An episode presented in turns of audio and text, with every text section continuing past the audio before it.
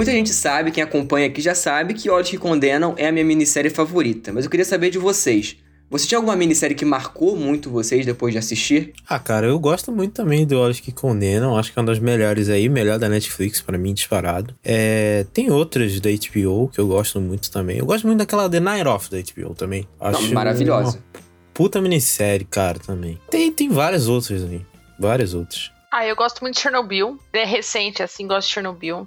Adoro eu acho que é uma das melhores coisas que eu assisti no ano até agora, que é The Last Dance, da ESPN. The Last Dance é foda. Eu, tipo, viciada, é, um, é uma minissérie que eu quero dar play de novo. Acho que minissérie boa é quando você quer assistir de novo, sabe? Como ela é curtinha, dá para você fazer isso. Só que assim, eu comecei a perceber, assistindo que eu assisto poucas minisséries. Não sei se é porque tinha poucas ou a gente não sabia que era minissérie. Porque eu fui tentar puxar na mente outras e eu não lembro. Tipo, ah, vai. Watchmen. Watchmen, é não, tô falando, mas recente, tem várias, mas antigas, assim, não. Aí, sabe o que é engraçado? Eu lembro logo das minisséries da Globo. É, eu também lembrei. Eu também lembrei tipo, pensei logo, A Casa das Sete Mulheres, eu sabe? Vi... Que eu vi três vezes já. Nossa, não, eu também. Quando passou, quando passou no Viva e quando passou uhum. no Viva de novo. É bem isso. Secretas. Nossa, tem várias aqui agora na mente que tá vindo. A Globo tem umas minisséries legais, assim. Aquele horário das 11 horas, que poderia voltar com mais força aqui. É, porque o horário das 11 é quando podia ter putaria, podia ter essas coisas mais pesadas. podia ter putaria, ótimo, né? Não, mas, podia, mas pode, mas quando é, é mais tarde. Esse é o problema, eu é sei verdade. que pode, eu mas sei, é eu sei. exatamente pra isso. É, é o horário é, das pô. 11. Pra liberar a sacanagem. Mas então, cara, isso, você tem alguma que marcou demais, assim, a sua. Ah, marcar demais, realmente, acho que a única minissérie que eu lembro que marcou demais foi A Casa das Sete Mulheres, porque é real. Eu assisti três vezes, eu fui muito apaixonada. Uma, criança, uma criança apaixonada por A Casa das Sete Mulheres, sabe? Mas. Foda. Acho que eu ainda era criança, enfim. É, era assim, a gente eu... tem a mesma. É, era assim, é. Né? A gente tem Sim. basicamente a mesma idade, né? Sim, é, é... Então, foi essa que me marcou muito. Mas eu tava pensando que recentemente. Eu pensei, tipo, essa é uma pergunta muito difícil para mim. Escolher uma minissérie favorita que me marcou. Aí eu tinha pensado, vou escolher a minha favorita do ano. E, tirando a série, a minissérie que a gente vai falar hoje, foi Pessoas Normais, Normal People. Quero muito ver. Não vi, não Tá, vi. não, gente, tá na é lista de ver. É boa essa série? O que, que ela fala? Eu, eu vi só a chamada das pessoas falando. É um relacionamento vai e volta, na real. É a história de um casal, né? Um, um menino e uma menina que se conhecem na escola e eles têm um relacionamento extremamente problemático, eles têm grandes problemas de diálogo e a série vai acompanhar eles depois na universidade, sabe? E Uhum. Na verdade, fala muito de problemas mentais e, enfim, do quanto isso dificulta é, para tudo. Mas é isso, é uma, é uma minissérie muito sobre amadurecimento, sabe? E o quanto, às vezes, duas pessoas que se gostam é, estão em tempos diferentes e precisam viver coisas diferentes e, enfim, é, ao mesmo tempo, uma pode impulsionar a outra a amadurecer e ao mesmo tempo também podem ser pessoas horríveis é, uma para outra, né? Mas enfim, é, é bem legal. É- inclusive a série melhora os erros do, do livro, que eu gosto bastante, mas assim, Ah, é um livro. eu gosto mais que da série. É um livro. É um livro. É que foi o que ganhou o prêmio de, acho que, ator coadjuvante no Emmy? Ele, ele ganhou? Não foi ele eu que não lembro ganhou? se Não é ele ganhou. que Acho ganhou? que é o, o britânico, né? É, eu acho que foi isso. A gente, eu lembro dessa série que a gente falou no episódio de- do Emmy. É, que eu falei ele que tava todo mundo mas falando. eu não tava lembrando se o Paul Mescal tinha levado. É, se ele não ganhou, provavelmente ele, a gente ele- vai. É isso, acho que, ele tipo, foi indicado. Ah, quem ganhou foi o Mark Ruffalo. I know this much is true. Mas essa série ganhou alguma coisa. Será que foi direção? Foi o Eu único prêmio da Netflix. direção. Foi alguma coisa da Netflix que eles ganharam. Mas a série não é da Netflix. Ela é britânica. O Mas melhor. peraí. Não é, da, não é da Netflix? Não é passou aqui na Netflix, não foi? Não, não, aqui foi Stars Play. Gente, eu tô confundindo as séries. Ela deve estar confundida com o Unorthodox, eu acho. Foi, É isso, isso. isso, Cid, muito obrigada. Isso, é. Agora que você falou, eu percebi que eu estou. É, a Unorthodox é outra parada, é bem É diferente. outra coisa, é. É. Pois é. Meu Deus. Vamos pra série? Vamos. Bora. Vamos. Aham.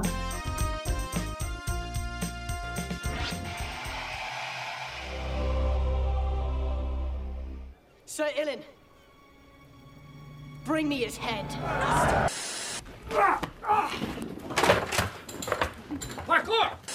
I'm making a music video. It's called Pinot Noir, an ode to black penis. We have to go back. That guy has been active sexually. And he's just been like, Say my name. Heisenberg. Goddamn right. Bem-vindos ao Sears Cast, o podcast sobre o mundo das séries. Eu sou Cid Souza Eu sou o Thiago Silva. Eu sou a Tami Espinosa. E eu sou Carissa Vieira. e hoje nós vamos falar sobre a minissérie We Are Who We Are.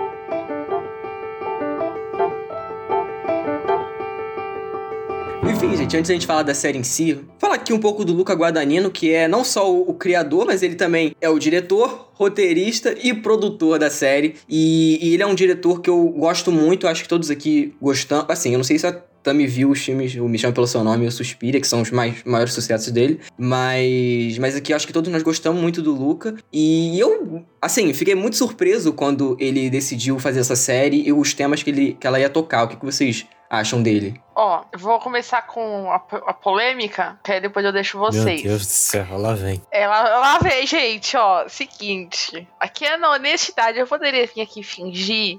Poderia. Vocês sabem, mas, né? Não, não finjo. Eu nunca assisti o, o- um dos filmes mais famosos dele, que é Me Chame Pelo Seu Nome.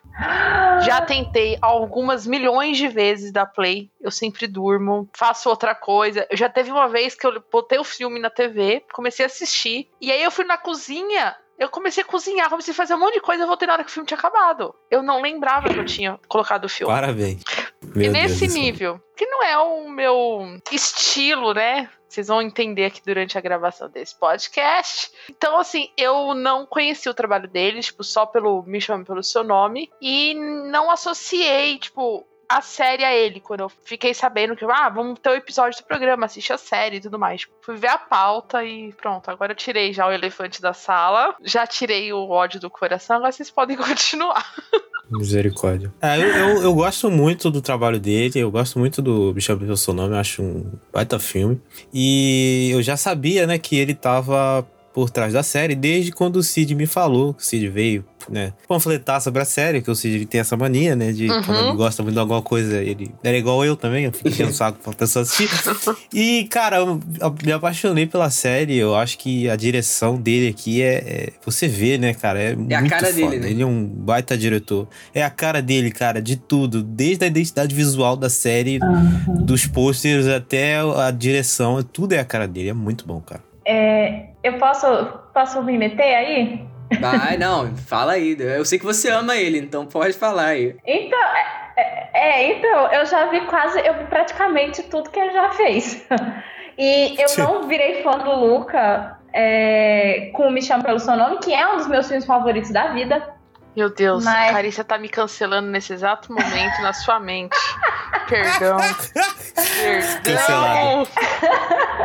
É bem engraçado, porque o primeiro filme que eu vi dele é de 2010, eu acho. Deixa eu ver. É de 2005 e eu odeio.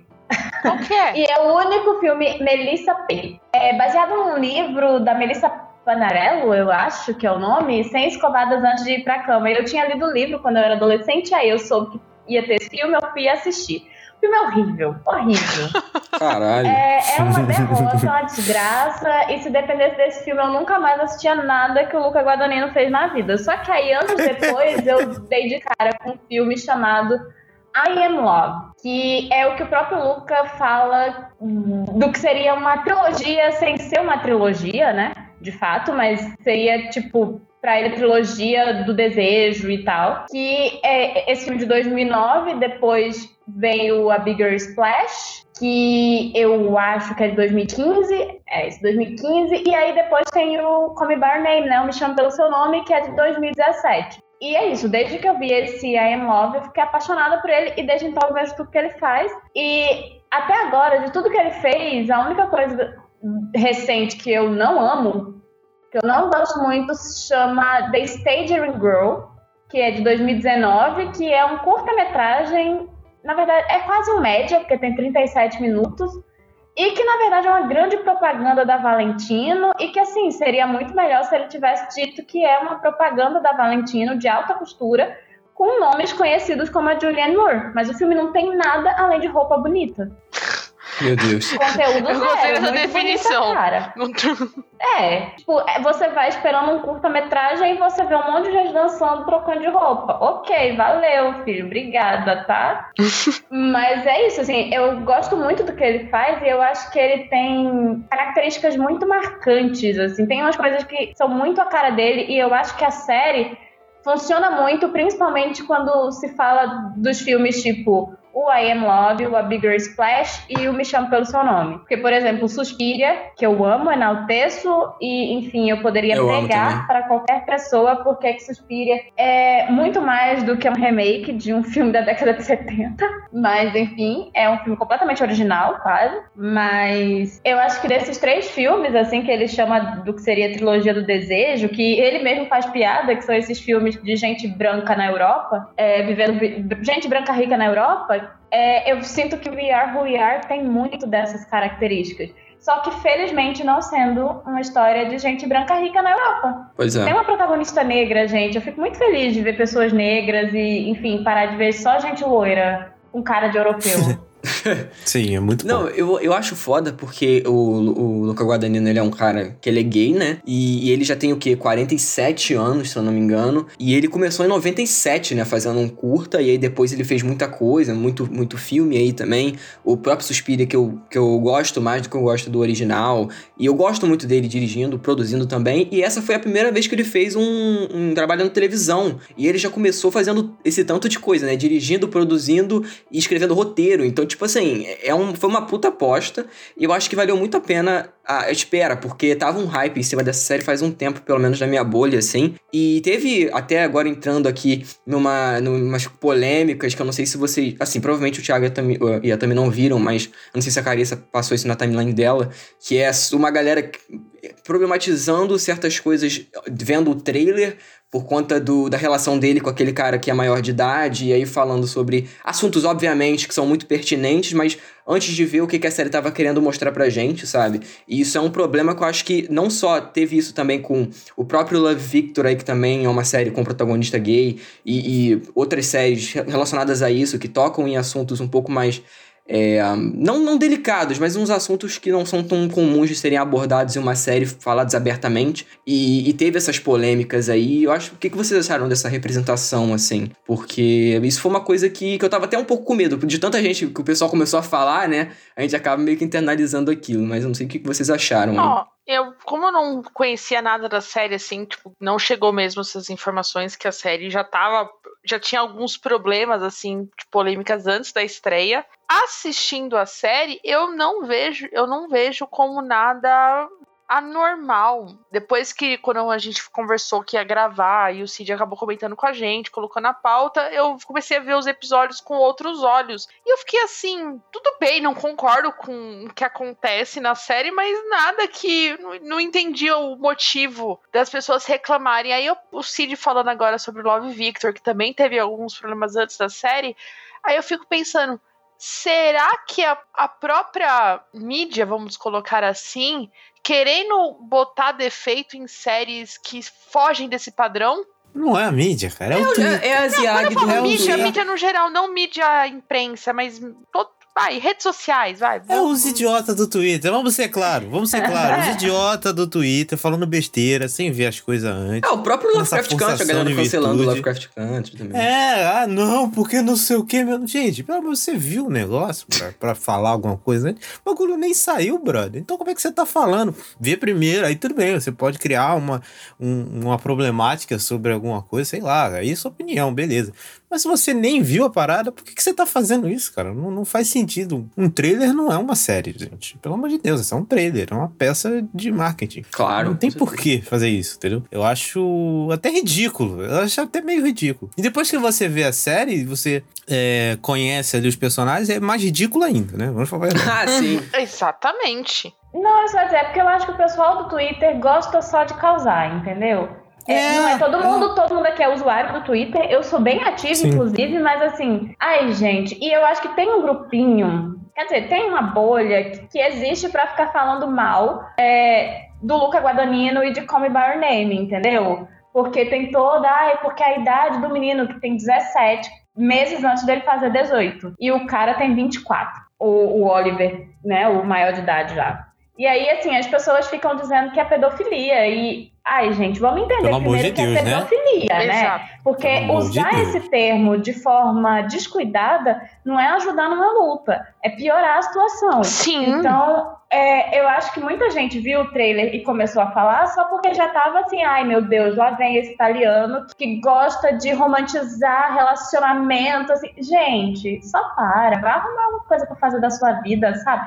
Ao invés de, tipo, sei lá, agora a gente tá vivendo um monte de problema com relação à violência contra a mulher, sabe? Ao invés dessas pessoas, eu aposto que esse povo, na hora de conscientizar o amiguinho que tá lá assediando uma menina, ninguém fala nada. Ou Exato. um menino mesmo, sabe? Tipo, na hora que você vê seu amigo mais velho assediando outro, um, um adolescente, uma criança, aí só fica olhando e de- não fala nada. Mas aí vai falar da, da, da obra que não tem pedofilia. Então, acho que é isso, sabe? Eu vejo essa coisa da série, das pessoas falando só porque viram um trailer, já com um, uma ideia preconcebida, sabe? Ai, nem Sim. vi, mas já vou reclamar. E, e é como vocês falaram, a gente assistindo, a gente vê que a coisa é outra. A própria. Existe até uma personagem que é feita pela Alice Braga, a Meg, que Meg. fala pra mãe do, do personagem, né, do, do Fraser, você tá deixando seu filho sair com um cara de 30 anos. Então, assim, Sim. não é uma coisa que passa despercebido e, enfim. É, não tem, não, acho- eles não passam um pano pra situação. É. Acho, que, eles- acho que eles fazem isso na verdade. Porque assim, assim, eu- a gente costuma A ver um adolescente. série engana a gente, vamos falar pra É, verdade. sim, também. Tá também. sem spoiler aqui, mas a série engana a gente muito, assim. Sim, bem, total. episódio né? que eu. É, sim, entendeu? Aí você começa a ficar preocupado e a série vai te engana e pronto, sua preocupação vai embora. Sim, eu acho que até a gente costuma ver, né?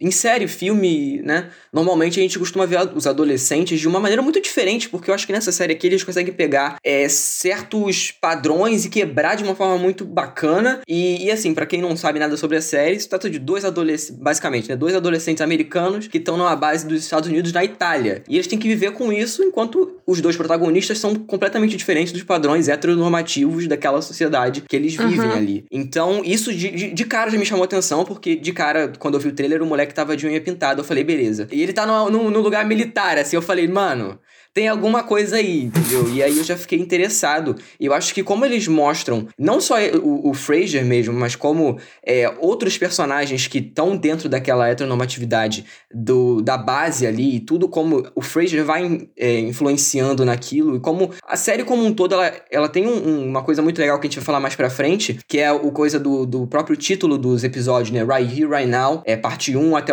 o a parte 8, né? E Isso, pô, eu acho fenomenal. Toda a lição que fica, né, dessa, desses episódios, eu acho que são muito bacanas, assim. E é uma coisa que eu, pessoalmente, mesmo eu já consumindo muita série, muito filme com protagonistas LGBT, eu não via desse, desse nível, assim, sabe? Então eu acho que foi uma ótima jogada, até porque essa série tem muito público também adolescente, assim, adolescente quase adulto, sabe? Então acho que isso é bacana também, de você mostrar essas diferenças de uma forma também um pouco mais diferente do que eu costumo assistir, assim. Eu não sei vocês, mas é, isso pra mim foi uma- um ponto muito positivo também.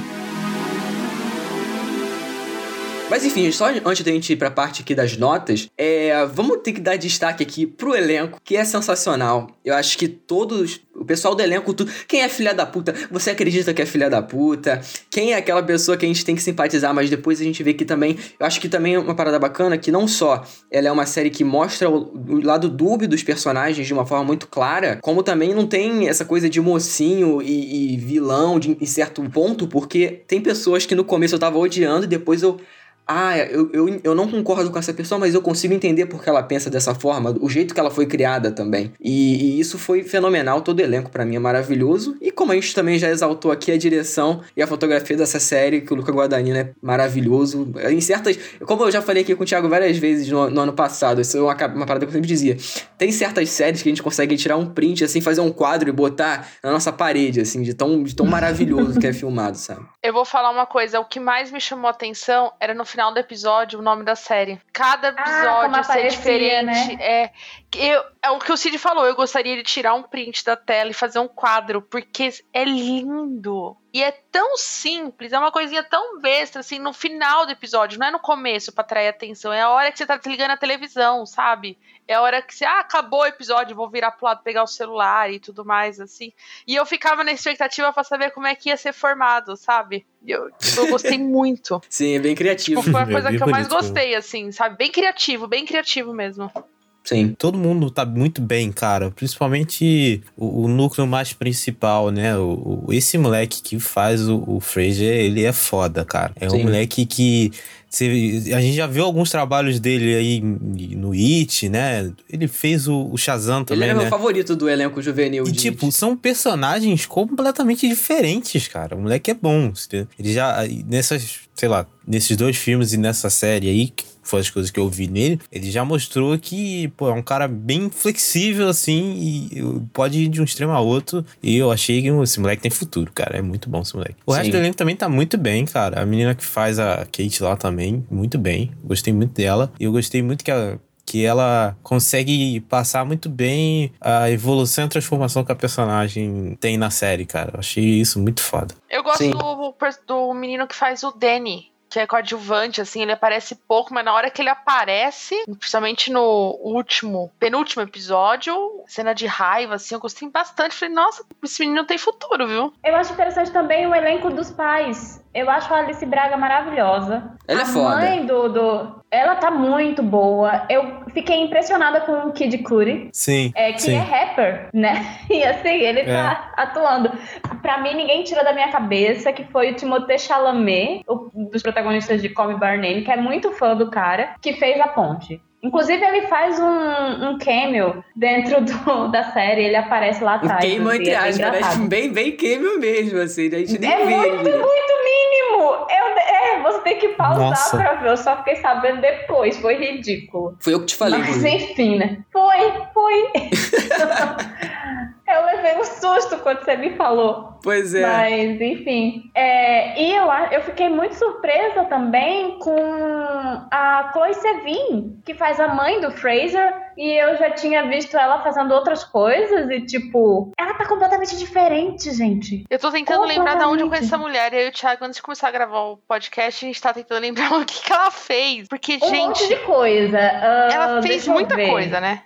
É, ela fez muita coisa, atua desde muito nova. Ela fez Psicopata Americano, Meninos Não Choram, Zodíaco, mas ela ficou bem conhecida é, fazendo Big Love, uma série da HBO que foi de 2006 a 2011, eu acho. Mas recentemente ela tá naquele The Dead Don't Die. Não Que, conheço. enfim, Mas é isso, ela, ela fez Zodíaco também. Ah, É, eu lembro dela no Zodíaco, É. foi o que me lembrou.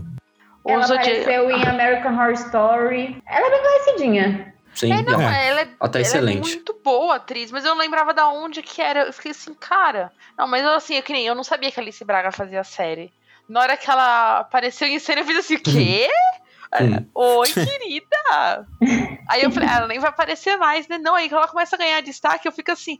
Aí ainda pra ver o nomezinho dela no uniforme Teixeira ainda, eu fiquei assim, ah! Já fizeram ela brasileira ainda. Aliás, é série. o sobrenome, sobrenome padrão de brasileiro Aham. em Hollywood, né?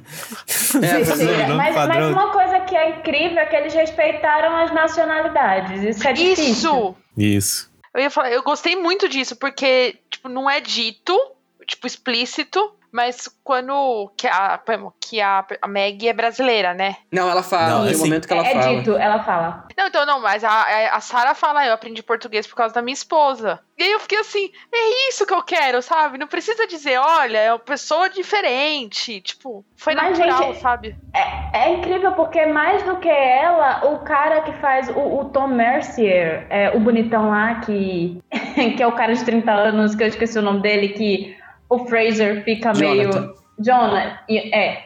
Ele é de Israel, o personagem dele é de Israel, sabe? Eu Ah, adoro então como de eles eles respeitam as nacionalidades dos atores, sabe? Que é muito difícil isso acontecer. Sim, Não sim, é só sim, é com a Alice difícil. Braga, sabe? De modo geral, você tem a, a que faz a mãe, a, a Jenny, que é, faz a mãe da, da Caitlyn, e ela também não é americana, sabe? Ela é. Ai, é. Eu esqueci o país da. Eu não sei se é Nigéria. É isso, eu acho que ela é é nigeriana. Nigéria? E, e é isso, eles respeitam, sabe, as nacionalidades. Isso é muito, muito surpreendente. É, bem legal. Bem Eu legal acho que é mesmo. só porque ele não é americano. Porque se fosse americano, ele teria botado a Alice Braga pra ser colombiana. Certeza. Com certeza. Não, botar mexicana. Ia ser bem, bem genericaço. É. Ia. Mas aí eu me lembro do, daquele presidente do Westworld da terceira temporada, né? Enfim. É, Meu Deus Isso é do patético. céu, sim. isso é patético. Mas enfim.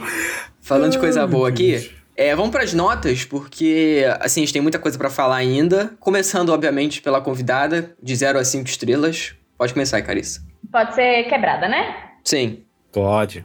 Surpre... é, Eu acho que vai surpreender, porque eu só vou falar bem. Mas é, eu vou dar 4,5 de 5.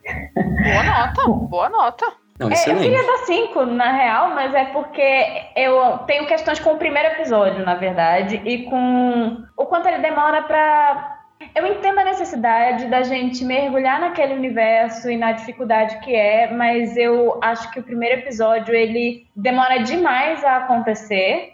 E basicamente o primeiro e o segundo episódio eles são. Pra mim é quase como se fosse uma coisa só, porque é a mesma história através da ótica do Fraser e da ótica da Caitlyn, mas eu acho que, enfim, a, a visão dela é muito mais interessante e cresce do que o primeiro episódio. Eu acho que para ser um piloto ele podia ter já chegado com mais vontade. Concordo Entendi. plenamente. Então, vamos lá. Vou deixar. Não sei, eu- porque eu ia escolher a Tami, mas. Ah, vai a Tami mesmo. Tami, só nota aí. Vai, vai, Tu quer vai. me fuder, né? Tu quer me fuder? Ai, cacete. Vamos lá. Eu poderia mentir aqui, mas eu não vou mentir, ouvinte. Então, ela A já minha- falou isso duas vezes. É, pois é. Olha só. Então, Olha só. a minha nota é 2. Meu Deus. Eu não gostei da série. Não é porque ela é ruim, por isso que eu tô dando 2. Ela é um, é, um, é um público muito específico. Não é. O piloto é muito ruim. Eu não queria continuar, mas eles me encheram tanto saco. Eu falei, não, vou dar uma chance. E a série melhora mesmo. Eu preciso concordar. Meu o segundo Deus. episódio é muito melhor que o primeiro. É, me, concordo com a Carissa. Que é necessário o primeiro episódio pra você entender quem é o. Todos o- os enredos que vai acontecer dos episódios, né?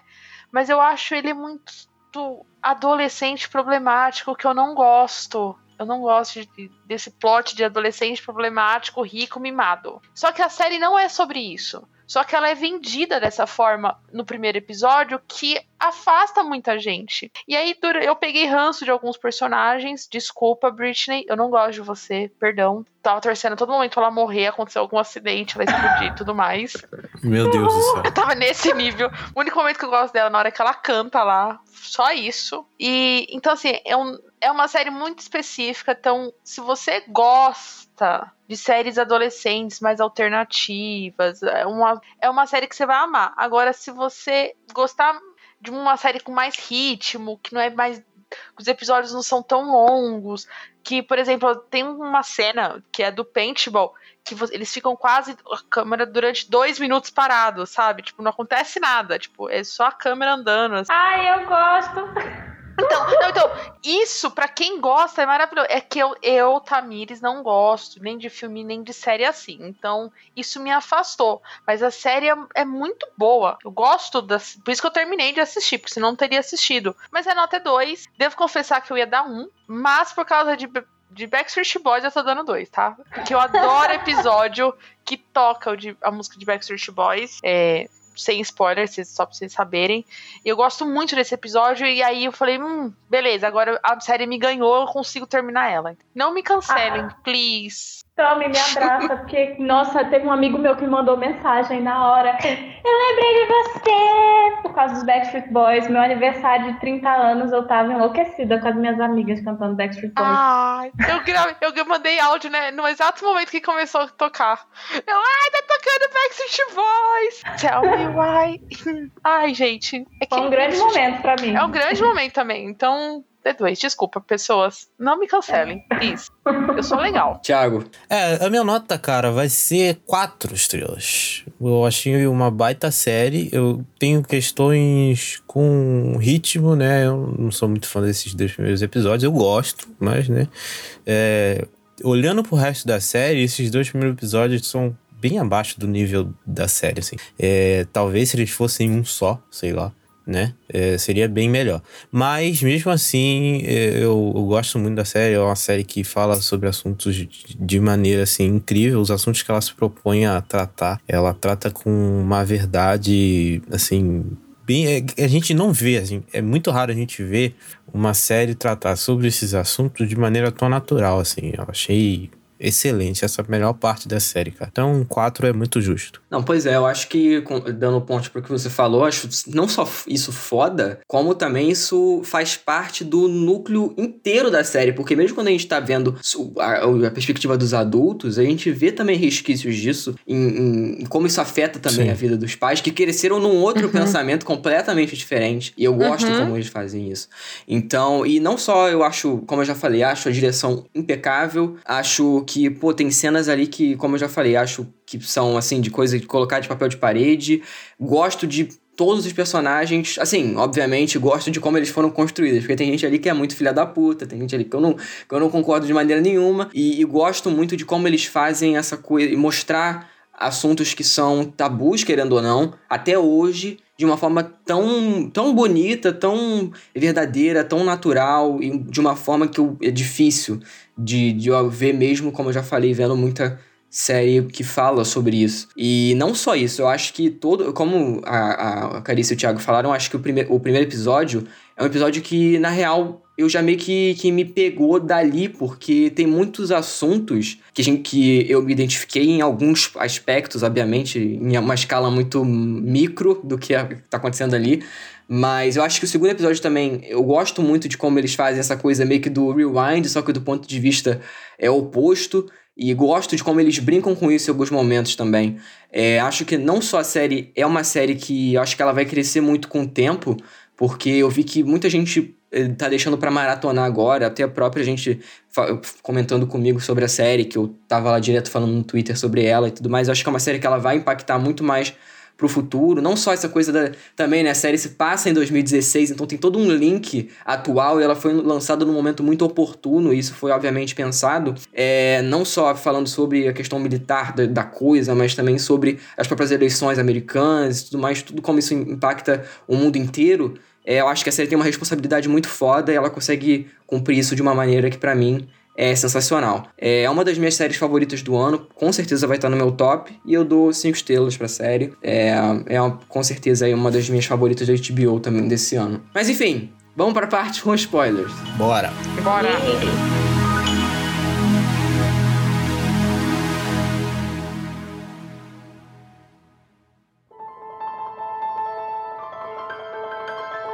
Bom, começando aqui pelo protagonista, né? Que aí a gente já vai ter uma divisão, porque eu sei que a Tami é uma, aquela, aquele tipo de idoso que não gosta de adolescente e não gostou do Fraser. Não, não, mas não, não, não, não, não, pera, pera, pera, tu não. Tu me respeita, tu me respeita, criança. Respe ó, ó, aquele, ó, cretino. Eu ia elogiar ele, dizendo que eu não gosto dele ficar no primeiro episódio e você vinha aqui me contar mentiras. Vou falar nada eu tô aqui você. pra isso, eu tô aqui Vou pra isso. Não, o que tá no WhatsApp, nada. o que tá no, no WhatsApp, olha não, só. eu falei, o primeiro episódio você odeia ele. O primeiro episódio você odeia ele, porque ele não é bem apresentado no primeiro episódio. A gente precisa falar, o piloto, o piloto, a forma como ele é apresentado é insuportável. É, é, é difícil. É difícil. Ele é, ele, é, ele é difícil, ele é difícil. Não, mas ele é um personagem episódio. que claramente ele tem vários problemas, não só psicológicos, como também a forma de, de como ele é tratado ali, né? Dentre as mães, assim. Então acho que não só eles conseguem. Até o próprio lance do alcoolismo, gente. Pelo amor de Deus, tem certas cenas ali. É, Sim. Eu não consegui odiar. Sim. No momento que o moleque começou a beber álcool, eu falei, não, tem alguma coisa de errado. Entendeu? Não tá, tem alguma coisa de errado aí, entendeu? é, não, então, eu não odiava ele, não. Eu só fiquei horrorizada pelo contexto Sim. que ele vivia, sabe? A própria mãe dando álcool para ele daquele jeito, ele ficando trêbado no meio da rua e precisando que a outra mãe fosse buscar, Sim, sabe? Pô. Sim. E aí eu falei, e é muito, muito mal apresentado o primeiro episódio tira o primeiro episódio, deixa o resto da série. Você cria muito mais empatia por ele. Você entende. Por exemplo, a construção de, da, da, entre aspas, amizade que ele vai criando com o longo dos personagens. Se você só assistiu o primeiro episódio, você fala, por que, que estão juntos já no segundo? Em que momento houve essa relação entre eles. Não é. O primeiro episódio, ele é um chato para um caralho. Por isso que eu não gosto. Por isso que eu falei. No Telegram, nem no WhatsApp é, querido vai passar quer passar informação, passa a informação correta. Eu falei, cara, eu não gosto de adolescente insuportável. E principalmente eu não gosto de adolescente insuportável, mimado, de classe média. Que, pelo amor de Deus, esses adolescentes destruindo tudo e tudo mais. Gente, aonde. Aonde que um adolescente faz isso hoje em dia? É uma série de televisão. Só em Hollywood? Só é, em Hollywood. Pra mim, o problema é que ele bate na mãe dele, entendeu? Tem é, não, todo um tipo, problema ali. E eu achei bem complicado, assim. Depois eu me afeiçoei ao Fraser, mas eu lembro de terminar um episódio assim, pensando: que criatura, que, que dinâmica problemática, que. Enfim, achando ele extremamente problemático, mas ao mesmo tempo achando que vive num ambiente extremamente permissivo e, enfim, achando uma família problema, com exceção da, da Meg, porque ela parecia ser mais. Eu fiquei com pena dela, sabe? Eu fiquei com pena dela, porque eu achei que porque. Quando eu vi aquela família ali, eu falei, caralho, velho, só tem doido. Coitada da mulher. E ela parecia ser a única normal. Mas ela, no meio ela dos quer doidos. ficar, né? Não, sei, eu sei, eu sei, mas tô falando do primeiro episódio. Aí eu fiquei assim, meu Deus, o que que tá acontecendo, entendeu? Aí eu fiquei interessado em saber qual dinâmica tinha gerado essa relação bizarra. Tudo bem que a série não entra muito nesse detalhe. A gente tem só uma pincelada, mas gente, nessa pincelada que a série dá, a gente meio que mata já porque que, né, é bizarra essa família. E eu, eu não tenho esse problema, assim. Eu não. não... Ai, nossa, odiei o personagem porque ele fez isso. Não, eu, se tem algum, algum questionamento ali, eu vi que ele era um cara muito problemático e claramente não tinha né, a mente dele não era normal, né? A saúde mental dele é meio estranha. É, eu meio que já entendi, entendeu? Então eu não consigo odiar o personagem por causa disso. Só se se fez, sei lá, matou uma pessoa, sei lá, cometeu um assassinato. Então é preconceituoso. Aí eu odeio o personagem mesmo, entendeu? Mas tirando isso, tudo bem.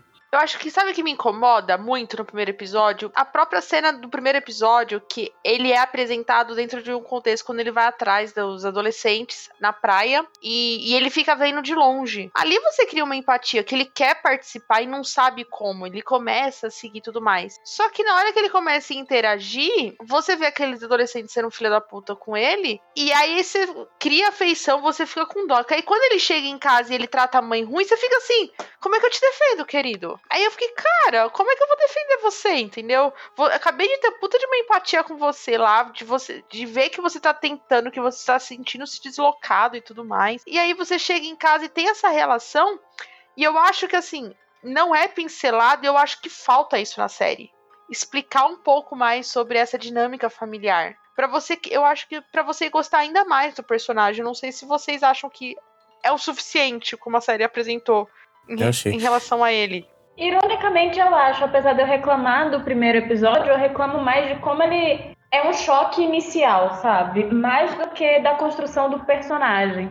Eu acho que até funciona bem, principalmente porque a gente vai. Pelo que acontece no segundo episódio, eu acho que ele tem que ser mesmo esse outsider, sabe? É. Uhum. Mas mais do que o outsider ali dentro daquela comunidade, ele tem que se sentir outsider é, em todos os âmbitos da vida dele, sabe? E eu acho que o, o episódio ele mostra muito disso, do quanto ele tá isolado, do quanto. É, tem uma coisa muito interessante na série como um todo, é como ela usa a música. Sim. E é muito interessante que desde o primeiro episódio a gente vê o Fraser muitas vezes se isolando do resto das pessoas botando fone de ouvido. E eu acho que, por exemplo, se eu não me engano, acontece isso quando ele tá na praia com a, a Britney. É, eu não lembro se é Britney ou Brittany, mas enfim.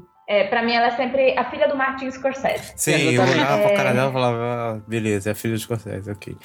Ah, é, é E- sério isso? É É sério. sério isso, ela é a filha do Eu não Scorsese. sabia. Nossa, eu, eu- agora que eu gosto mais ai- menos dela ainda. Por que, meu Deus? É... É porque ela é fã da Marvel. É porque ela é fã da Marvel. Ai, Jesus Cristo. O defeito dela é ser fã da Marvel. Desculpa. Eu vou ser muito cancelado agora. Ai, Cid. Eu não sigo, eu vou Cid. seguir ela no Instagram, inclusive. Eu lembro que ela zoou o pai dela tem uns meses atrás. Sim, eu muito zoou, dessa zoeira. Foi incrível. Eu não Gente, sabia, ela é muito sabia. engraçada, ela é muito engraçada. Não, até porque ela tem 20 o pai tem quase o quê? 80 e pouco? Ah, o Scorsese tá velhinho, coitado.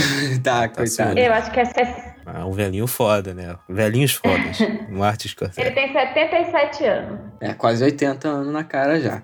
Mas o velho é foda. E eu, eu gosto dessa, dessa coisa, dessa cena da praia, inclusive, porque aí já começa uma coisa que depois eles vão explorar de uma forma muito Sim. foda também. Como ele se sente deslocado e como aquele ambiente heteronormativo trata ele com diferença, sendo que eles, dentre o, aquele grupo ali já formado antes, é, eles tinham muita liberdade, não só sexual, mas liberdade é, entre eles mesmo, de um ficar pelado na frente do outro e, e foda-se isso. Mas quando ele chega e a- a- tem um estalo na cabeça da, da Caitlyn, a gente vê que o, o grupo como um todo se destabiliza, desestabiliza por conta daquela relação entre eles dois, sabe? E isso desde essa primeira cena já é mostrado, que ele tá de roupa, tá de camisa, tá de short, e tá todo mundo lá pelado na, na, na praia. E eles não têm nenhum pudor com, para com os outros, entendeu? Mas com ele, que é o diferente, eles têm. E até naquela cena da casa, depois eles têm também aquela coisa de quando ele Ah, chega perto, o é pessoal meio muito que se bizarra. afasta.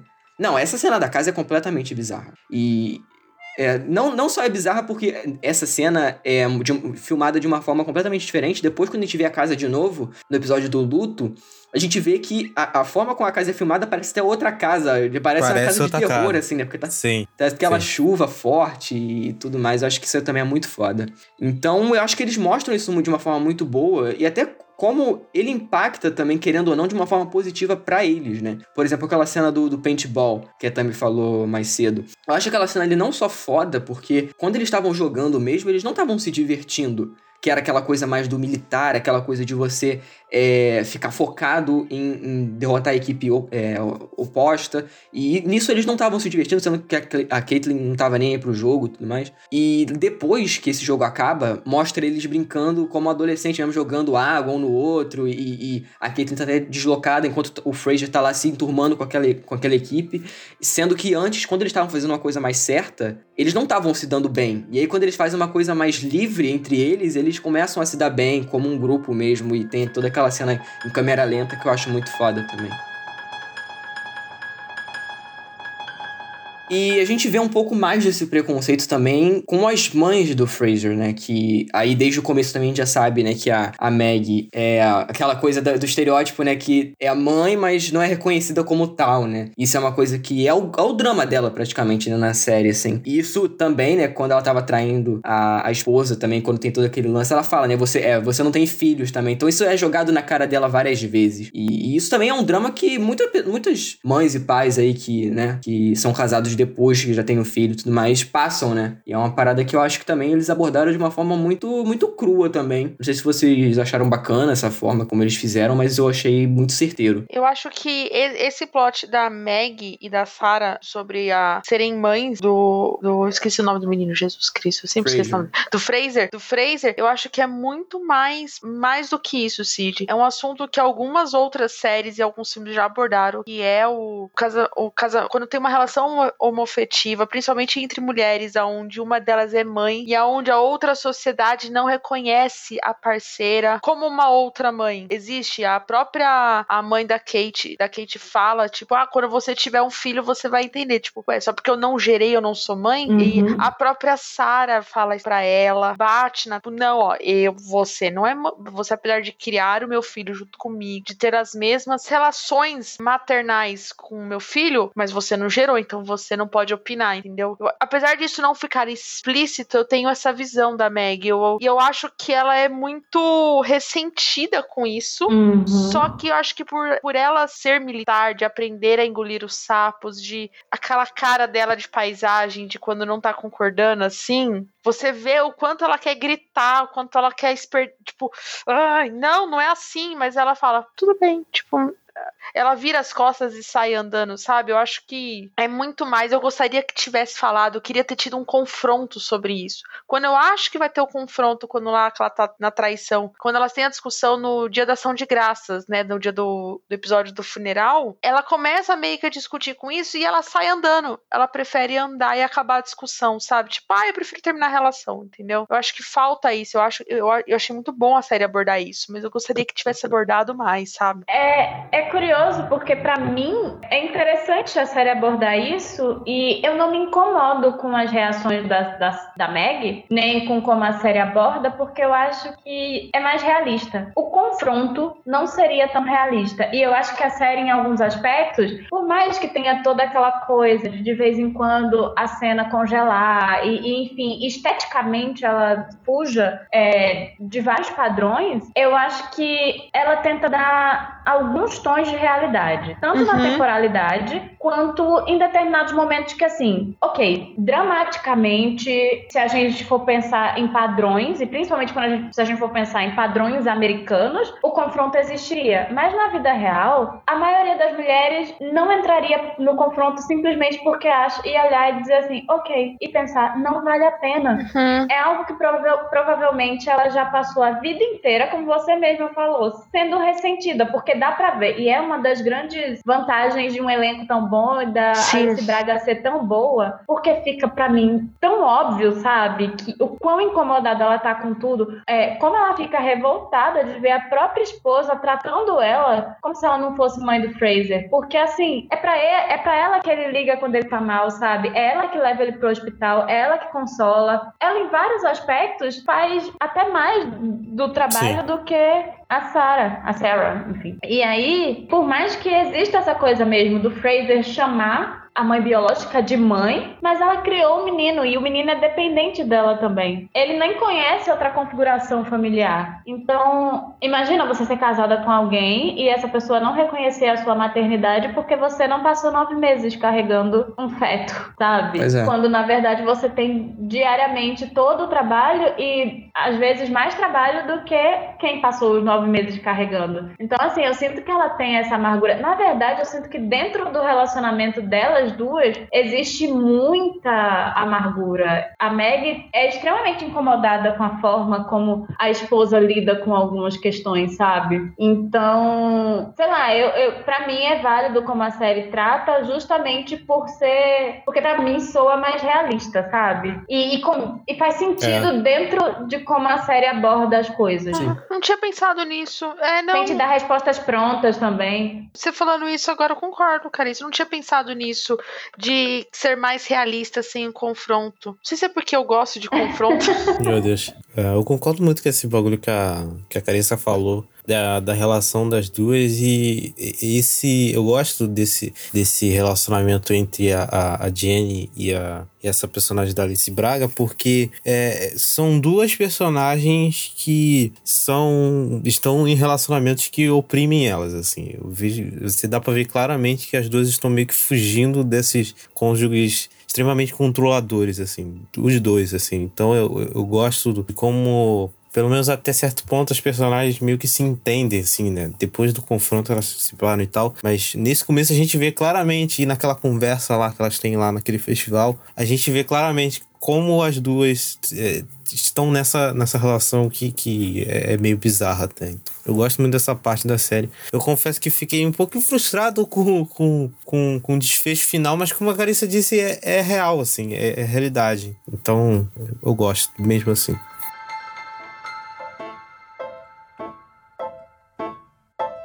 Bom, agora falando também sobre o segundo personagem protagonista da série, que a gente é apresentado melhor no segundo episódio, é que é Caitlyn barra Harper, né? Que é um núcleo que, inclusive, eu não achava que a série ia tocar em assuntos é, desse tipo que foi tocado com esse personagem, entendeu? Porque tudo mais que tinha uma cena no trailer que é até spoiler, né? Que é aquela cena é, do corte do, do, do que é, o Fraser pega o cabelo e corta, e enfim. É uma cena mega impactante que infelizmente eu tinha visto o trailer e peguei o spoiler. Mas eu achava que ia ser simplesmente para afrontar ali, mas na verdade não, né? A gente vê o, como o personagem estava se sentindo é, antes da chegada dele, do, do Fraser na vida, e depois como ele conseguiu transformar e meio que abrir a cabeça e eu acho que a forma como eles mostram a transição dessa personagem, e até o que a gente vê no último episódio, é de uma forma muito natural, como a gente já falou várias vezes aqui, mas não só isso. É de uma forma que a gente não costuma ver em séries, sabe? É, e a gente vê também como a relação de um jovem com a família pode ser muito problemática em, em alguns aspectos, principalmente se é uma pessoa que, né, é uma pessoa LGBT e isso ela vai se descobrindo durante os oito episódios e eu acho muito bacana da forma como eles abordaram também. É, não só pela personagem em si, mas como eles, eles explicam de uma forma, na verdade, eu acho que bem simples. Eu acho que isso é uma coisa que eles poderiam ter feito de uma forma até um pouco mais bacana, mas também tem aquilo. São adolescentes é, que tudo bem, eles têm internet, se passa no ano de 2016, mas você vê que até o próprio celular é aquele celular é, antigo, de modelo antigo também. Então, enfim, é uma outra realidade. E a informação não era tão. É, tudo bem que é 2016, mas não era igual é hoje. Então eu acho também que eles fazem um bom trabalho de apresentar é esse personagem pra gente. Eu gosto muito como a série engana a gente na relação dela com a família, assim. Nos primeiros episódios, pelo menos eu, né? O personagem do pai parecia que ia ser um cara super compreensivo. A série conseguiu me enganar desse jeito. Parecia que ia ser um cara super compreensivo pela relação com, que ela tinha com o pai e tal, não sei o que. E você vê que esse negócio vai mudando, que o pai vai virando meio que o filho da puta da história, assim. Eu achei isso muito da hora, assim. Que a série me enganou muito com esse personagem, cara. Muito. Eu fiquei. Eu fiquei, meu Deus do céu. Por quê? Por quê? Como que eu gostava dele no começo? Como? Não, ele é podre. Ele é podre. Assim, não só pelo, pelo preconceito que ele tem já pela, pela mãe do Fraser e, enfim, toda aquela coisa ali que a gente vai vendo depois, aquela cena da briga também, quando tem todo aquela, aquele lance do luto e tudo mais. Mas aí é, é, o que tá, é o que eu tava falando com, lá mais cedo na hora da nota. É o personagem que eu não gosto, mas eu consigo compreender pela, pelo jeito que ele foi. Imagina a criação de um cara desse, tá ligado? Então, imagina a mente de um, de um, cara desse naipe, assim. Então, eu acho que isso também eles fazem, eles dão uma pincelada bacana sobre isso, principalmente mais pro final da, da temporada também. Não, e aquela hora que ele compra o boné, né, do Nossa. Trump, você tá tendo um discurso, aí você chega encomenda e tudo mais, ele com... aí você está esperando tudo, mas na hora que ele bota o boné e você Sim. lê a frase, eu falei, filha de uma puta. Falei, como essa série me enganou? Aí você entende o porquê que eles estavam vendo o discurso do Trump. Porque você acha primeiro que tá, ah, a TV só tá ligada, mas na verdade não. Tá o cara concordando. E nesse episódio é o debate, né? Uhum. Entre a Hillary. É o primeiro debate entre a Hillary e o Trump. Apesar do personagem em nenhum momento dizer que concorda com o Trump, só o ato dele ter o boné, depois de todas as atitudes que ele tem durante a, a série, você fica, Filha de uma puta. E antes, antes tem no, no, no jogo de beisebol, né? Que por sinal maneiro, né? Tipo, puta telão pra ver o jogo. Imagina ver a NFL, NBA naquele telão, mas enfim. E tirando isso, naquele do jogo de beisebol, aparece a propaganda já do Trump, né? Da campanha dele, aparece lá o Make America Great Again e tal. Aí a gente já fica meio, caralho, será que eles vão tocar nesse assunto? E eu não sabia que a série se passava em 2016. Aí eu, porra, Trump? Eles são, ah, tá, se passa em 2016. E aí, quando ele encomenda o bolhão, eu falei, caralho, que merda, brother. Que merda. E aí foi a parte de cal pra mim. Foi a parte de cal ali. Eu, eu acho curiosa a coisa. Eu sei que existem muitos negros que votam no Trump, mas eu sempre fico chocada. Ah, eu, eu, achei até bem interessante terem escolhido é, um eleitor do Trump ser um homem negro, sabe? Principalmente porque, olha o contexto também, né? Existe. É, é um contexto muito conservador. E é por isso que os jovens ali dentro Sim. eles tentam fazer de tudo para fugir disso. Porque a, as bases militares, em geral, se a gente for. Todos os meus amigos que têm pais militares, estudaram em colégios militares, eles tiveram um. Existe um quê de sofrimento com essa questão da repressão. Né? Porque existe um conservadorismo grande dentro do, do ambiente militar. Então, e hoje a gente tem um Brasil extremamente polarizado, mas pensa que essa polarização se consolidou no mundo com a vitória do Trump. Então, era exatamente a época da polarização, assim, começar a se tornar escancarada, porque existia, mas ela era mais velada. Então, pensar naquela família negra que, inclusive, é, tem uma mãe que não é americana e que meio que se anulou ali para pertencer àquela dinâmica.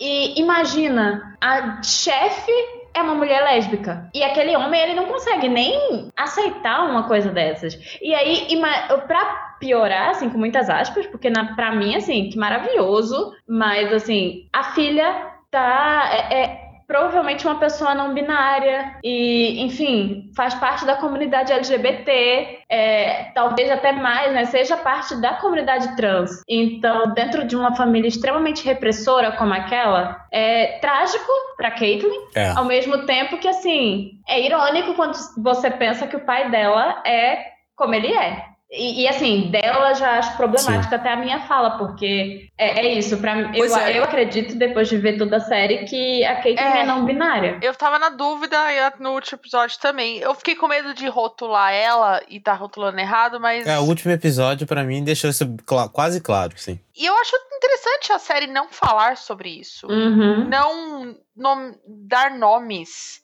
deixar o, o próprio próprio telespectador acompanhar essa jornada dela, porque é uma descoberta dela, mas é nossa também, né? Porque você quando ela aparece pela primeira vez lá no primeiro episódio, você acha que ela vai ser uma, eu, pelo menos a visão que eu tive, tipo a líder de torcida da escola, que não sei o que. E quando você começa a conhecer ela no segundo episódio, depois de toda a jornada dela, você vai levando um susto. Você fala: "Uou, pera, ela não é só um rostinho bonito, ela tem todos os questionamentos e eu acho que isso é um grande acerto da série. Isso é uma coisa que eu gosto muito. Eu gosto muito dela, é a minha, uma das minhas personagens favoritas da série. Pois é, eu acho que não só é essa coisa de de não só a gente tá descobrindo Sim. também junto com eles, eu acho que eles fazem de uma forma que até o, o próprio coisa de colocar a barba no rosto e ficar ela toda hora perguntando pro Fraser, ah, você gostou? É, como é que você acha? O, Fraser até teve, tem uma vez que ele, ele é babaca pra caralho, várias vezes falou merda pra caralho também,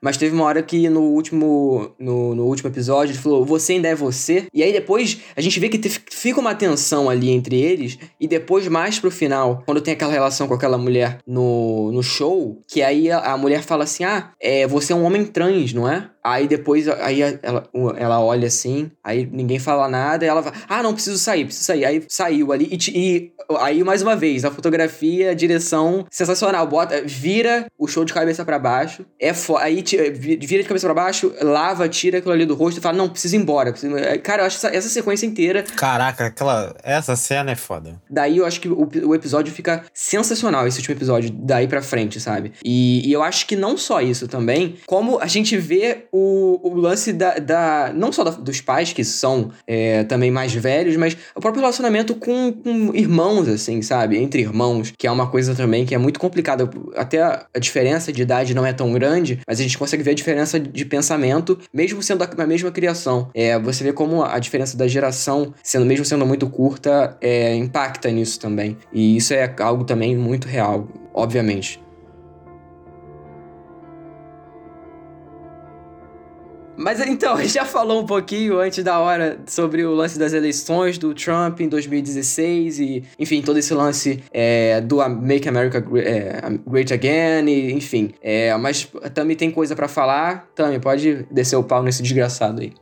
né, vamos lá. É, eu acho muito interessante que a série ela meio que acaba junto no dia que o Trump ganha. E o, o, penúltimo episódio é o discurso do Trump da vitória, dizendo que agora a América vai ser feita para todos os, os cidadãos, né? Que ele, ele fala isso. E a série aborda sobre isso, de ser todos iguais, e quando na verdade o discurso não é esse do Trump.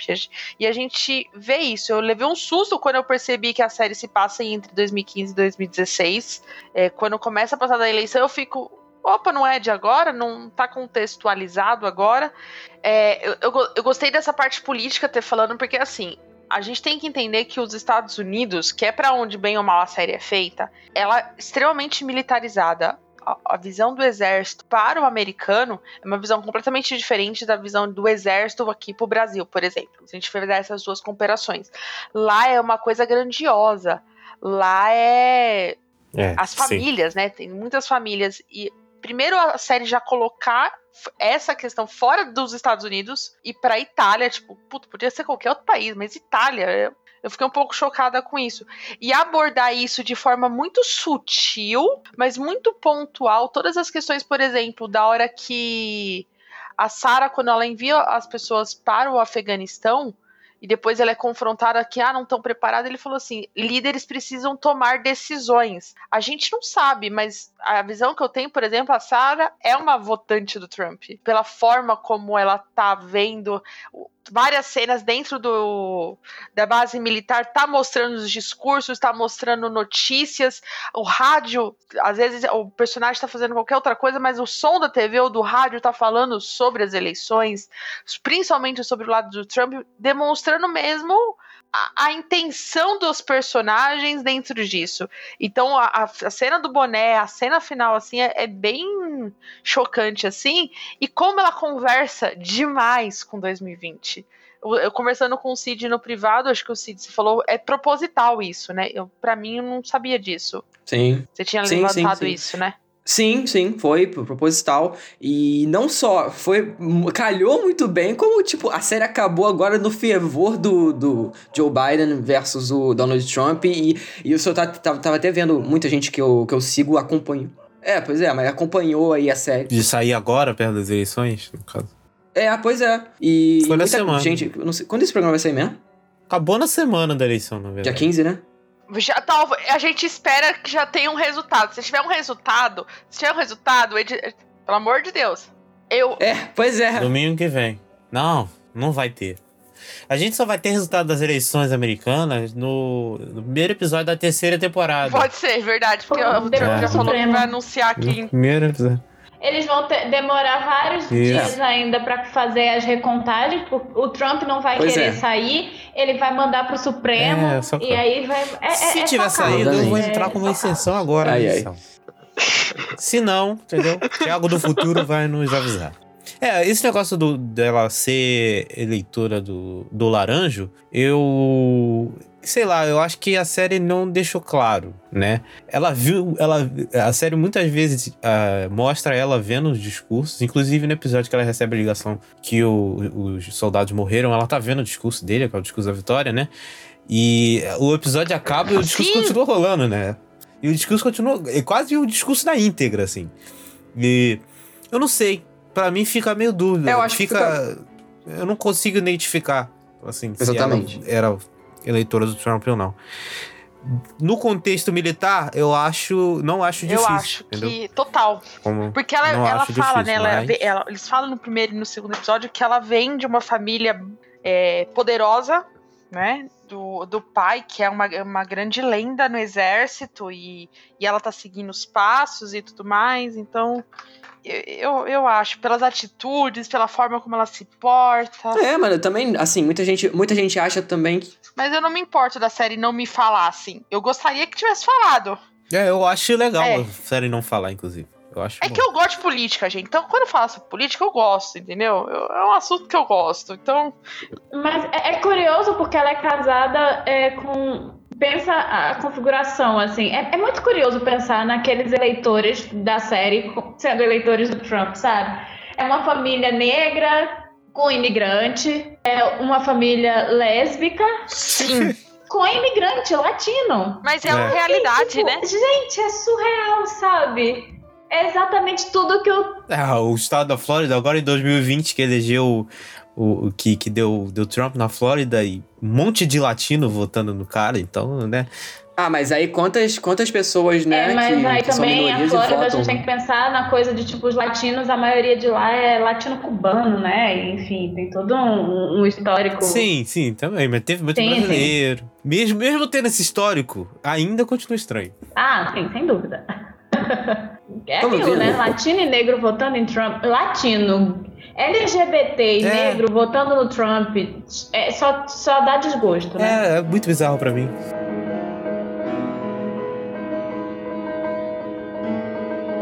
Mas enfim, gente, falando aqui também, voltando, né, pro protagonista, é, tem o, o pivô da polêmica, né, que a gente já falou lá do começo, que é a relação do Fraser e com, com o Jonathan, que nada mais é que aquela coisa do... Quando, cara, quem, quando não era adolescente, se imaginou com aquele ídolo, com aquela galera que é obviamente mais velha, mas que você vê com, meu Deus, eu quero casar com essa pessoa, eu quero, é, pô, pelo menos ter uma relação um pouco mais próxima com essa pessoa, de, de admiração, mas que ao mesmo tempo, como pô, os hormônios estão à flor da pele, a gente fica meio, meio maluco. руку. E eu acho que não só isso é uma tratada de uma forma que é muito interessante, eu acho, e até aquela cena bizarra A cena é no, muito no no- no- na casa. Nossa, aquela cena, cara. Meu Deus, é muito bizarro aquela cena. Sim. É bizarro. Nossa, dá vontade de pular na janela, cara.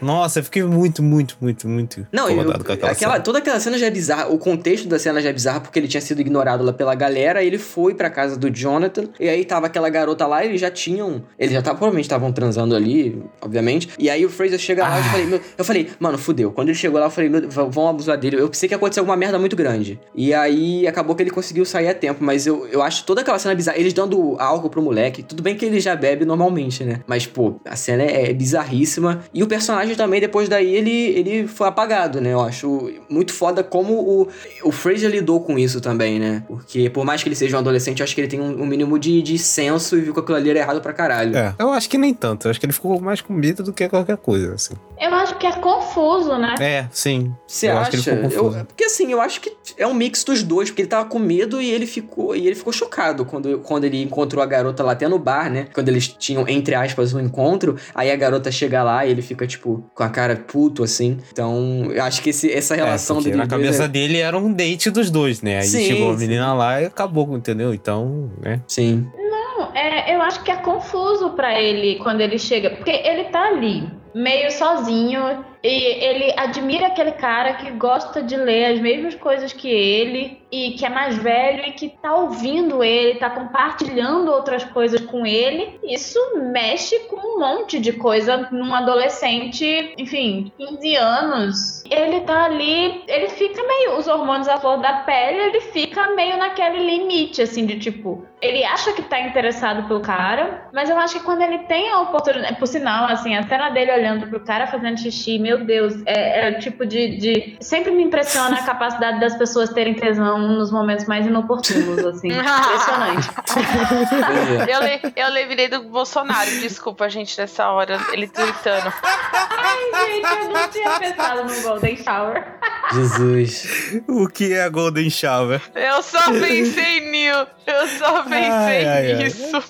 Eu só pensava assim, nossa, o cara tá tendo tesão aí enquanto ele tá vendo o outro fazer xixi. Mas é isso, eu não sou um homem, né? Então, assim, eu não sei como é o processo de ir num banheiro e tá usando mictório, sei lá, do lado de outro cara e ficar olhando, assim. Então, é outro rolê. Geralmente tem uma parede do lado, né? graças É, tem uma Deus. parede. Não, não, Então, não- é, não é, tem tipo, é um outro rolê enfim. É, mas eu achei bem engraçado. E o melhor é que ele olha e o outro. Gente, o cara tem Não, 30 e ele anos. Ele percebe, É, cara, é. não tem. Gente, o cara não é uma criança que não tá entendendo, não tá vendo desejo no menino. É Sabe? de propósito. Ele, ele incentiva. Exatamente. E Ele eu, acho que, incentiva. e eu acho que muito por influência da própria mãe. Vocês acham isso? Acho. Eu acho que é um Eu agravante. Eu acho. Não, tem até aquela cena que ele dá um tapa na Eu bunda acho do, que do Fraser. porque ela deixa claro que é prova. É. Isso. Ele deixa. é- é, a, a mãe dele deixa claro pros dois que ela não liga. E aí isso aí agrava a situação, entendeu? É. Eu acho que é isso. E a Meg fala, né, naquele episódio. Quem foi que falou isso? Foi, foi Tami Foi que falou isso? Claro, não, sem spoiler. Não, foi, mas fui eu que Não, comentei não, a Tami citou eu citei essa essa cena. Então, ela. Pô, cara, você tá deixando isso você é um cara de 30 anos, brother. Que porra é essa, irmão? O que que tá acontecendo? Entendeu? Tá tudo errado. E, enfim. Pois é. Não, e aí a gente vê também. É, e como o Fraser, ele tem essa coisa de, de se relacionar com as pessoas, mas ele é uma pessoa muito difícil de se lidar, e ele acaba criando personas das pessoas que ele, que ele conheceu de uma forma que é, se encaixa para ele naquele mundinho dele, né? O próprio é o, o, moleque que ele fica citando a série inteira, né? Que era que, que eles já tinham tido um lance e tudo mais, que, fa que é, ele supostamente tinha o número dele, ficava, eles ficavam conversando e tudo mais. Aí depois a gente vê também, já entrando no último episódio, sobre essas coisas dele, dele criar a própria persona, até do moleque do último episódio, que eu fiquei chocado quando eu vi aquilo ali, né? Que o moleque tinha uma namorada, e aí depois ele. É, eles provavelmente se separaram, ele criou uma persona daquele garoto ali, naquele momento que ele tava sozinho, e tem até aquela cena que eles se beijam, que é tudo imaginação e tudo mais. E, não, e isso fala muito de como ele é uma pessoa solitária também, né? E, e isso, assim, no último episódio eu fiquei. Eu lembro que no final, quando, quando acabou a série, eu comecei a chorar, que eu achei muito bonito o, o final dessa série, mas enfim. E eu acho que toda Você essa. mandou áudio chorando no Telegram. Ah, esse áudio tem que entrar aqui, só queria dizer isso. Não, eu, mandei no, eu não mandei no WhatsApp. Eu, eu apaguei já, eu nem, eu nem tenho mais. Se o Thiago tiver, depois ele, ele insere aí. Mas, mas foi realmente uma, uma parte, assim, que eu não esperava que eles iam abordar, porque ele sempre falava desse moleque e eu pensava que ele era realmente um moleque que ele tinha se encontrado ali, mas tinha contato pela internet, mas na verdade não, né? Era um moleque que ele conheceu, mas aí era um moleque que não dava bola para ele, ele criou a própria versão daquele moleque. Então, é. Fala muito sobre a relação dele com as pessoas, né? Nem, nem com a mãe, nem com as mães, na real. Com o mundo. E por que, que eu acho que ele é tão assim? Eu acho que é por conta disso também. É, dele ser essa pessoa tão difícil de lidar. Sim. Esse último episódio, o Cid viu minha reação que a gente viu junto, né? Ele viu, viu pela segunda vez. E aqueles dois moleques, cara, na hora que ele começou a andar, aquele outro moleque lá sozinho, eu, eu virei pro Cid e falei: esses moleques vão se pegar, não, a qualquer momento. E aí, e aí acontece tudo, e pá, e do nada o moleque some, eu fiquei, o quê? Sim. É, eu, E aí vem tudo na minha mente. Eu, eu fiquei assim, Como? Na hora que ele sumiu assim, eu fiz assim: será que minha TV travou? Porque a série. é, porque a série tem alguns momentos que ela trava. Eu achei que era minha HBO, devo confessar. Eu cheguei, Eu também, cheguei também, muito antes. também. Fui tomar no cu o aplicativo da HBO, porra, que eu uso da net. Loguei no computador também travando. Eu falei, não é possível. Aí eu entrei no TV Time as pessoas falando, eu, eu ah, é conceitual. Entendi. Aí quando sumiu o menino, eu fiz assim, ué, será que eu perdi? Eu até voltei. Voltarei episódio, voltei. Aí ele some de novo, eu falei, ué, o que tá acontecendo? Eu fiquei aquele meme lá do. Nicolas Cage olhando pro lado, pô, no- Nicolas Cage, é, não, é o Nicolas Cage, não, não, de outra volta lá. De outra De volta. outra de volta, outra volta. pro lado pro De outra volta. Falei, mano, que porra é essa? Ai, ai. Não, mas esse último episódio ele Ai. foi, foi muito bom, Eu cara. adorei acho esse último episódio, não- inclusive. É, e muita gente ouvi reclamando, é, porque falou que não veio aí. Eu acho muito pelo contrário, a série. É, agora entrando né, no, no significado do Right Here, Right Now, que é o nome dos episódios, eu acho que a série é muito sobre isso. Aqui, o agora. E o nome da série, We Are Who We Are. Nós somos quem nós somos, aqui e agora. E, e eu acho que isso tá dentro. Na série inteira, a própria passagem de tempo, por exemplo, a gente vê que entre os episódios ele tem uma passagem de tempo considerável, sendo que a gente vê climas diferentes é, dentro a temporada, que são só oito episódios, então a gente vê que passou um tempo considerável entre o, o primeiro e o último episódio. E eu acho que mesmo assim eles conseguem fazer essa coisa do- dos episódios se conectarem, né? Os acontecimentos se conectarem. E, e até esse final, eu acho que todo o lance da, da, da família é, se mudar e aí eles saírem pra ir, ir pro show e tem todo aquela, aquele lance da música que o Fraser já escutava desde o começo da série. E aí ele indo no show, a, a- é, aquele encontro entre os personagens é muito bacana. E eu acho que não só isso também de, de ser uma boa finalização, pelo menos pra mim foi uma ótima finalização. É, a gente sempre vê nas séries, principalmente, até séries que são minisséries depois que viram séries de fato, que a gente não, a gente tem sempre um, um começo, um meio, um final bem explicadinho ali pra gente entender. Já essa eu acho que ele- a gente pega o começo e o meio. E aí o final fica pra nossa interpretação também, porque obviamente aquilo não foi o final da história dele, sabe? E eu acho que não vai ter uma, uma eu acho, obviamente, que não vai ter uma segunda temporada. Eu acho que nem o Luca Guadagnino vai querer fazer uma segunda temporada, porque eu acho que caberia fazer, mas eu acho que pelo que o aprendizado que ficou pra mim dessa série é que não se preocupar com o futuro também. Então acho que seria até um, um tiro nas pernas da própria série se continuasse, entendeu? Mas, mas eu gosto muito dessa finalização. Eu vi muita gente comentando sobre a série, agora que eu terminei, que considera o último episódio como se fosse um epílogo. Queria saber se vocês concordam, porque eu meio que concordo com isso, sabe? É, ele é meio distoante, porque acontece tanta coisa no penúltimo episódio e no último episódio não é abordado. Fica sem o final, a gente não sabe o que aconteceu. E, e aí eu, eu gostei, eu gostei. Apesar de eu não ter gostado da série, eu gosto do final da série. Eu gosto é. da forma como é finalizado, assim. Gostinho de quero mais, gostinho de puta, eu quero, quero saber, ficar imaginando e tudo mais. Acho que casou, foi bem feito. Não foi um negócio que dá a sensação de puta, faltou um episódio para falar. Não, eu não senti falta de episódio nenhum. Eu gostei do final. Assim. É porque eu acho que a série vai muito. Sabe a história que eu tava falando antes de como tem alguns momentos que são vida real? Uhum. E a vida real nunca tem uma finalização. Quer dizer, tem quando a gente morre.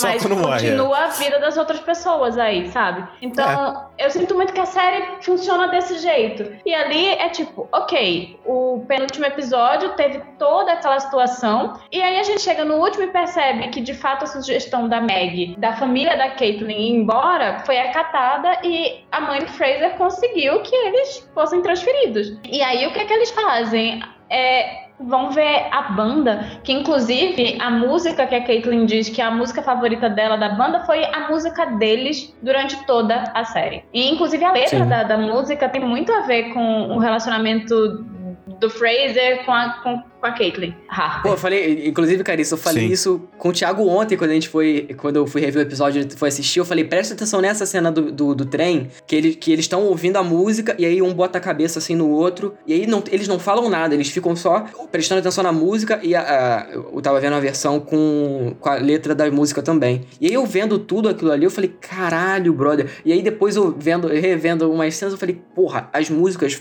todas as músicas que tocam, ela tem um, um significado narrativo pros episódios, assim, como um todo, uhum. sabe? E esse, e esse final foi muito, para mim, foi muito bonito, assim, aquela cena do beijo deles dois e, e ele tirando, ele tirando a, a, a touca, né? E dando um beijo na cabeça é, da, da Caitlyn, eu acho fenomenal também. Acho, acho bem significativo bonito. ele fazer Sim. isso, porque ele teve várias questões com ela raspar o cabelo. Sim, sim, exatamente. Então, para mim é muito significativo. E eu acho. É, eu vi muita gente falando que o, o final é, não teve desenvolvimento nenhum de personagem. E para mim, o final teve muito desenvolvimento de personagem. Pô, claro, muito. É, só que é isso. Nem tudo é verbal. E eu acho que a gente tá muito acostumado com a coisa que tá no texto. E na verdade, nem sempre precisa. O Fraser, ele finalmente conseguiu é, encarar a vida sem criar é, essas coisas imaginárias. A partir do momento que ele vai atrás da Caitlyn, ele tá simplesmente deixando para trás esse lado imaginário, sabe? Que até eles falam em um momento assim que eles gritam na rua que ah, então nada é real, nem a gente é real, e enfim. E a Caitlyn tá aceitando o próprio. Ela não precisa necessariamente ser ela, ser ele, enfim. É... Ela pode simplesmente ser quem ela é, assim, viver que ela tá sentindo no momento, sabe? Ela não precisa ter certezas naquele momento, da, sabe? Porque ela, tá, ela tava num processo muito grande de tentar é, se descobrir e, enfim, já estava pensando em transição e é isso, eu sinto que quando ela conheceu a menina, que inclusive eu fiquei me questionando se também é uma personagem não binária, ou trans, e enfim. É, sim, mexeu sim, com ela, mexeu. E, e a própria coisa da câmera que se inverte quando ela vai tirar a, a barba e o bigode, mostra o psicológico dela e o quanto ela tá ali naquela incerteza, o quanto, enfim, o que importa é quem é Caitlyn Harper, é, além do gênero que obviamente assim é diferente quando tem gente tem, tem homem que nasce num corpo de mulher e o contrário. Mas eu sinto que no caso da Caitlyn não é exatamente isso sabe? E não necessariamente precisa ser. E também não precisa ter uma certeza. Gente, ela tem 15 anos. É, sim. Não, o próprio lance da não binariedade é uma parada que a gente não costuma ver em lugar nenhum. Eu ia falar sério, mas em lugar nenhum. Tipo, cinemas. É muito. Eu acho que de cinema eu nem lembro, na verdade. Em séries eu vejo mais personagens, principalmente, assim, séries da, de serviços de streaming, porque eu acho que tem uma liberdade maior para tratar desses assuntos. E, mas é uma coisa que a gente não vê, e muita gente até não sabe. Eu tenho uma amiga minha que ela é muito da, da milituda, e mesmo assim ela foi falar comigo coisa user de mês passado que não sabia sobre, sobre a não binariedade, e aí eu mandei alguns, alguns vídeos sobre, de pessoas que entendem do assunto para falar e tudo mais. Mas eu acho que é uma coisa também que aos, aos poucos está sendo mais colocado é, dentro da, do audiovisual. E isso, como uhum. até fazendo um link com o programa passado, que eu tava falando com o outro Thiago, que por conta do audiovisual, dessa, da, de, disso que a gente assiste, até pessoas mais velhas, vai entrando na, na cabeça de. Pelo menos, se uma pessoa mudar o pensamento que ela tinha por conta de uma série, eu acho que já vale a pena, sabe? Mesmo tendo algumas coisas que não foram tão bem exploradas em certas séries, certas pessoas mudaram o pensamento de vida mesmo, coisas de vida, por conta de um, de um produto audiovisual, sabe? E isso é muito importante. É, não só pela, é, pela jornada desse personagem, como também pelo próprio Fraser e a questão toda dele é, ser um jovem também que pinta a unha, que isso também. Até hoje em dia, né? Muitos, muitos homens, é, até héteros, pintam as unhas e até isso é uma coisa que o pessoal fala, né? Que, que vê um homem de unha pintada e já presume que é gay ou que é não binário e tudo mais. Isso é, também faz parte do nosso pensamento como a sociedade, porque a questão de gênero é uma coisa construída, né? E, isso, enfim, não, acho que não vale nem muito a pena a gente ficar. Acho que vale pra gente falar no representações LGBT na, na, na, na TV. Isso pra gente falar, enfim. Porque aqui eu ia falar muito tempo sobre uma coisa que, enfim. É, mas eu acho que é muito importante, esse é o ponto. E tem que ser mostrado mais vezes. E aí, como eu falei, o Luca Guadagnino é um cara que é gay. E aí eu acho que também seria bacana trazer uma pessoa não binária pra dirigir, pra escrever sobre isso. Fazer uma série só sobre isso também. Enfim, muitas possibilidades pro futuro que eu acho que só vai melhorar. Eu, tenho, eu sou bem otimista nessa parte. Eu, sou eu costumo ser uma pessoa bem pessimista, mas disso aí eu acho que ao, com, com o passar do tempo vai ser normalizado. E eu espero, enfim. É isso.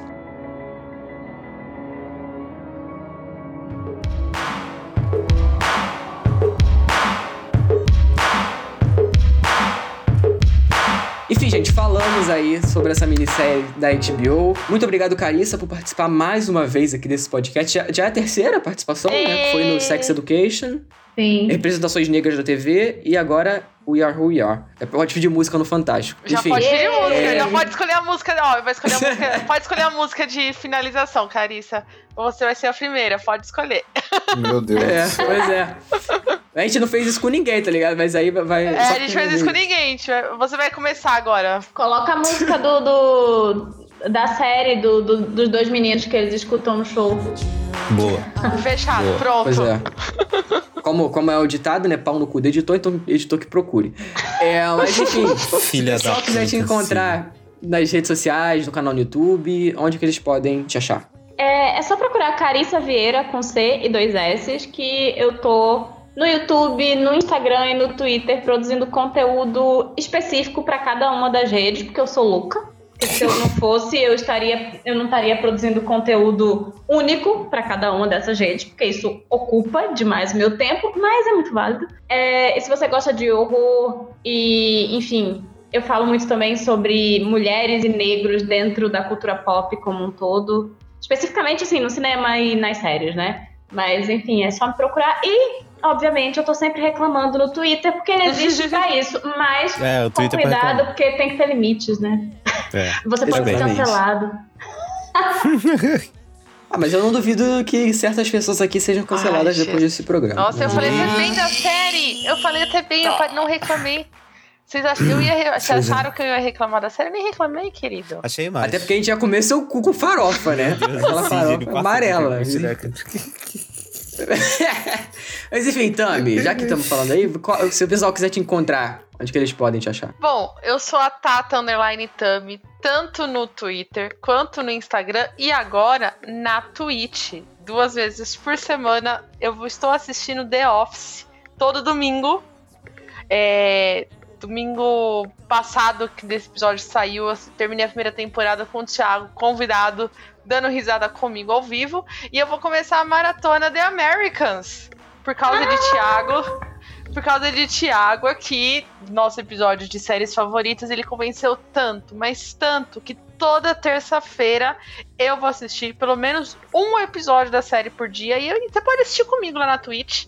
Vem ao vivo. E se você tiver Amazon Prime, você vê literalmente ao vivo comigo. E se você não tiver, assiste nos modos ilegais e na hora que terminar o episódio, volta lá comigo pra bater papo, pra gente conversar sobre isso. Você já assistiu The Americans, Carissa?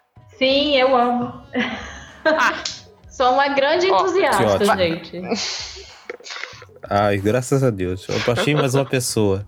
Mais uma pessoa. Gente, Tô essa com- série é tudo. Que série É, maravilhosa, que só maravilhosa. melhora. Não, É muito- gente. Não, que eu já Muito assisti, boa. eu assisti o piloto, porque eu falei assim, puta, na hora que eu assisti o piloto, eu falei, ah, opa, tem potencial, verei isso ao vivo. Verei isso ao vivo com os amiguinhos. Então é isso. E novamente, a gente quer agradecer todo mundo que tá vindo dar feedback do Cast. A gente tá recebendo mensagens. Tipo, é, é muito gostoso. E agora sim, na reta final dessa segunda temporada, é ainda mais importante você participar. Então, venha dizer a sua série favorita, pra quem sabe aparecer no último episódio aqui dos melhores do Ah, tá me ano. prometendo coisa, tá me Eu, prometendo eu não tô, coisa. não tô prometendo nada. Eu só tô falando pra pessoa se a pessoa quiser, querido. Ah, E Então tá. compartilhe com os amiguinhos. Compartilhe, indique o nosso podcast. E, e, e, ó, novidades, hein? Breve novidades do Cirrus Cast. Eita, a é. terceira temporada vem aí, tá Vem- tudo lá. Vem Vem aí. aí. Vem, Vem aí. aí, Vem pra caralho. Enfim, Thiago. É, galera, vocês podem me encontrar aí, né, no Twitter e no Instagram, arroba silvatiago015. É, eu tô mais ativo no Twitter, obviamente. Como a Carissa disse, o Twitter é uma rede pra reclamar. Eu reclamo de tudo e de todos lá. É muito bom, porque você não precisa ficar despejando em outras pessoas. Você despeja no Twitter, assim, entendeu? E quem quiser ler, lê, entendeu? Quem não quiser, não lê também. E é isso, assim. Nós temos também... Agora eu tenho um podcast novo aí com o nosso querido amigo Cid aqui também, da bancada, que é o Fita Errada. E também com o Diego Coagla, que participou várias vezes aqui do Serious Cast. E também com o Gustavo, que não participou do Serious Cast, mas Que é também um Zé Ninguém. é, mora no nosso coração. É, o Fita lá a gente fala. Beijo, Diego. Beijo, Gustavo. A gente fala sobre cinema lá, de videogame, que, enfim, ninguém liga pra videogame, e, e sobre música, né? Então pode seguir lá. É arroba fitapod no Twitter e no Instagram. E no feed lá é anchor.fm barra fita errada. Pois é. Thiago, o bom é que ele, ele divulgou outro podcast, mas não divulgou as redes desse aqui, né? Eu faço trabalho sujo, enfim. Mas é pra você É, vamos lá. divulgar, querido. Você é o divulgador oficial do, do Serious é. Cast. Eu, eu me oficializei nesse cargo, mas enfim. É, se vocês quiserem me encontrar no Twitter e no Instagram é arroba Souza. Tem as redes sociais desse podcast aqui, que é arroba SeriousCastPod, no Twitter e no Instagram. Tem o nosso TV Time, meu, Thiago e Tami, vai estar na descrição aí pra quem quiser seguir, pra ver o que, que a gente tá assistindo. A gente tá sempre atualizando lá, então, enfim, tá sempre é, muito atualizado o que a gente assiste e vocês podem acompanhar junto com a gente também. E, o último aviso também, é porque toda quarta-feira, pelo menos atualmente, vai que a pessoa tá ouvindo em 2022, aí, enfim. Mas atualmente, toda quarta-feira, às 21 horas, eu tô ao- ao vivo lá no canal da Carissa pra gente falar sobre diversos assuntos, discordar, se xingar, se amar, várias coisas aí que a gente faz aí com o Diego também. O Diego tá envolvido aí em todos os projetos da internet, aparentemente. e tá sendo muito bacana. É o Diego, É. é. SD. O Diego é um ponto de encontro, né, da internet, assim. É. Ah, co- conheci ali, ali no Diego. Você chega ali, vira duas ruas, chega no Diego, um baita. É um Ah, ponto eu de conheci referência. vocês por causa do Diego, O inclusive. Diego é Marco Zero. O Diego é, É, Marco exatamente. Zero e a gente começa a sair ali, ó, sabe? É, vou, vou começar, vou começar a agradecer ao Diego pelas pessoas boas e reclamar a ele pelas pessoas que eu não gostei muito. Tipo, ó, para de me apresentar gente que tá começando a ficar complicado. Brincadeira. Eita porra. enfim, enfim. É youtube.com barra Carissa Vieira, né? Se o pessoal quiser Sim. assistir lá as lives. E é isso. Até o próximo episódio. Tchau, gente. Tchau. Valeu.